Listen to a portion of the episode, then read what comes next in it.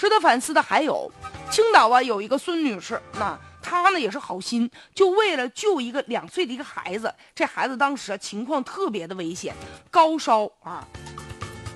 然后呢，他就一路开车带着这个孩子的父母和这个孩子啊，就往医院赶呢。结果呢，太着急了。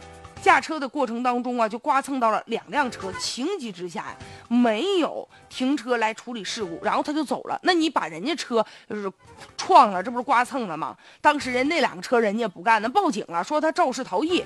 幸运的是什么呢？及时把孩子送到医院，这孩子算是脱离了危险了。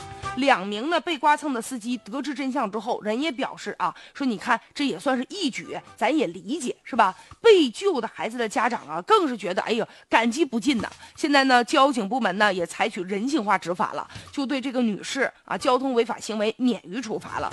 不过吧，咱们在为她点赞的同时吧，也应该啊冷静的去想一想这个事儿啊，仔细分析分析，救人过程是不是有点什么不妥的地儿啊？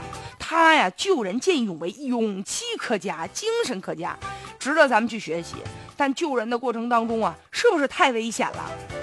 咱要避免啥呢？好心呐，办了坏事儿。你想这个女司机啊，在这个开往这个医院的过程当中，她确实啊发生了一些超速行驶啊，是吧？这个违法变道啊，和其他车辆刮蹭这一系列交通违法行为，这是非常危险的。如果要是在大白天啊，要是在交通拥堵的路段，那更严重了。咱们送病人心情可以理解，但一定安全是第一位的。如果万一啊，你说再出现严重的交通事故了，到那时候啊，生命垂危的可就不止这孩子了，这车上还有孩子的父母，还有这个司机，还有人家，你发生交通事故的对方的司机呀。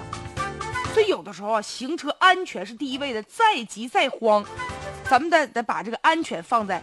首位，而且吧，其实这种情况可以啊，寻求，比如说你报警啊，寻求幺二零的救护车呀和警方的帮忙。所以遇事吧，咱们还是应该冷静灵活的来处理。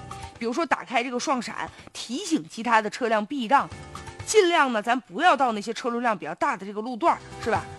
再有就是现在啊，这徐先生夫妇啊，这孩子呢是。挺幸运的，及时就赶到了啊！这如果说没及时赶到，孩子万一遭遇不测了，你说你这还出现刮蹭了，到时候怎么解释啊？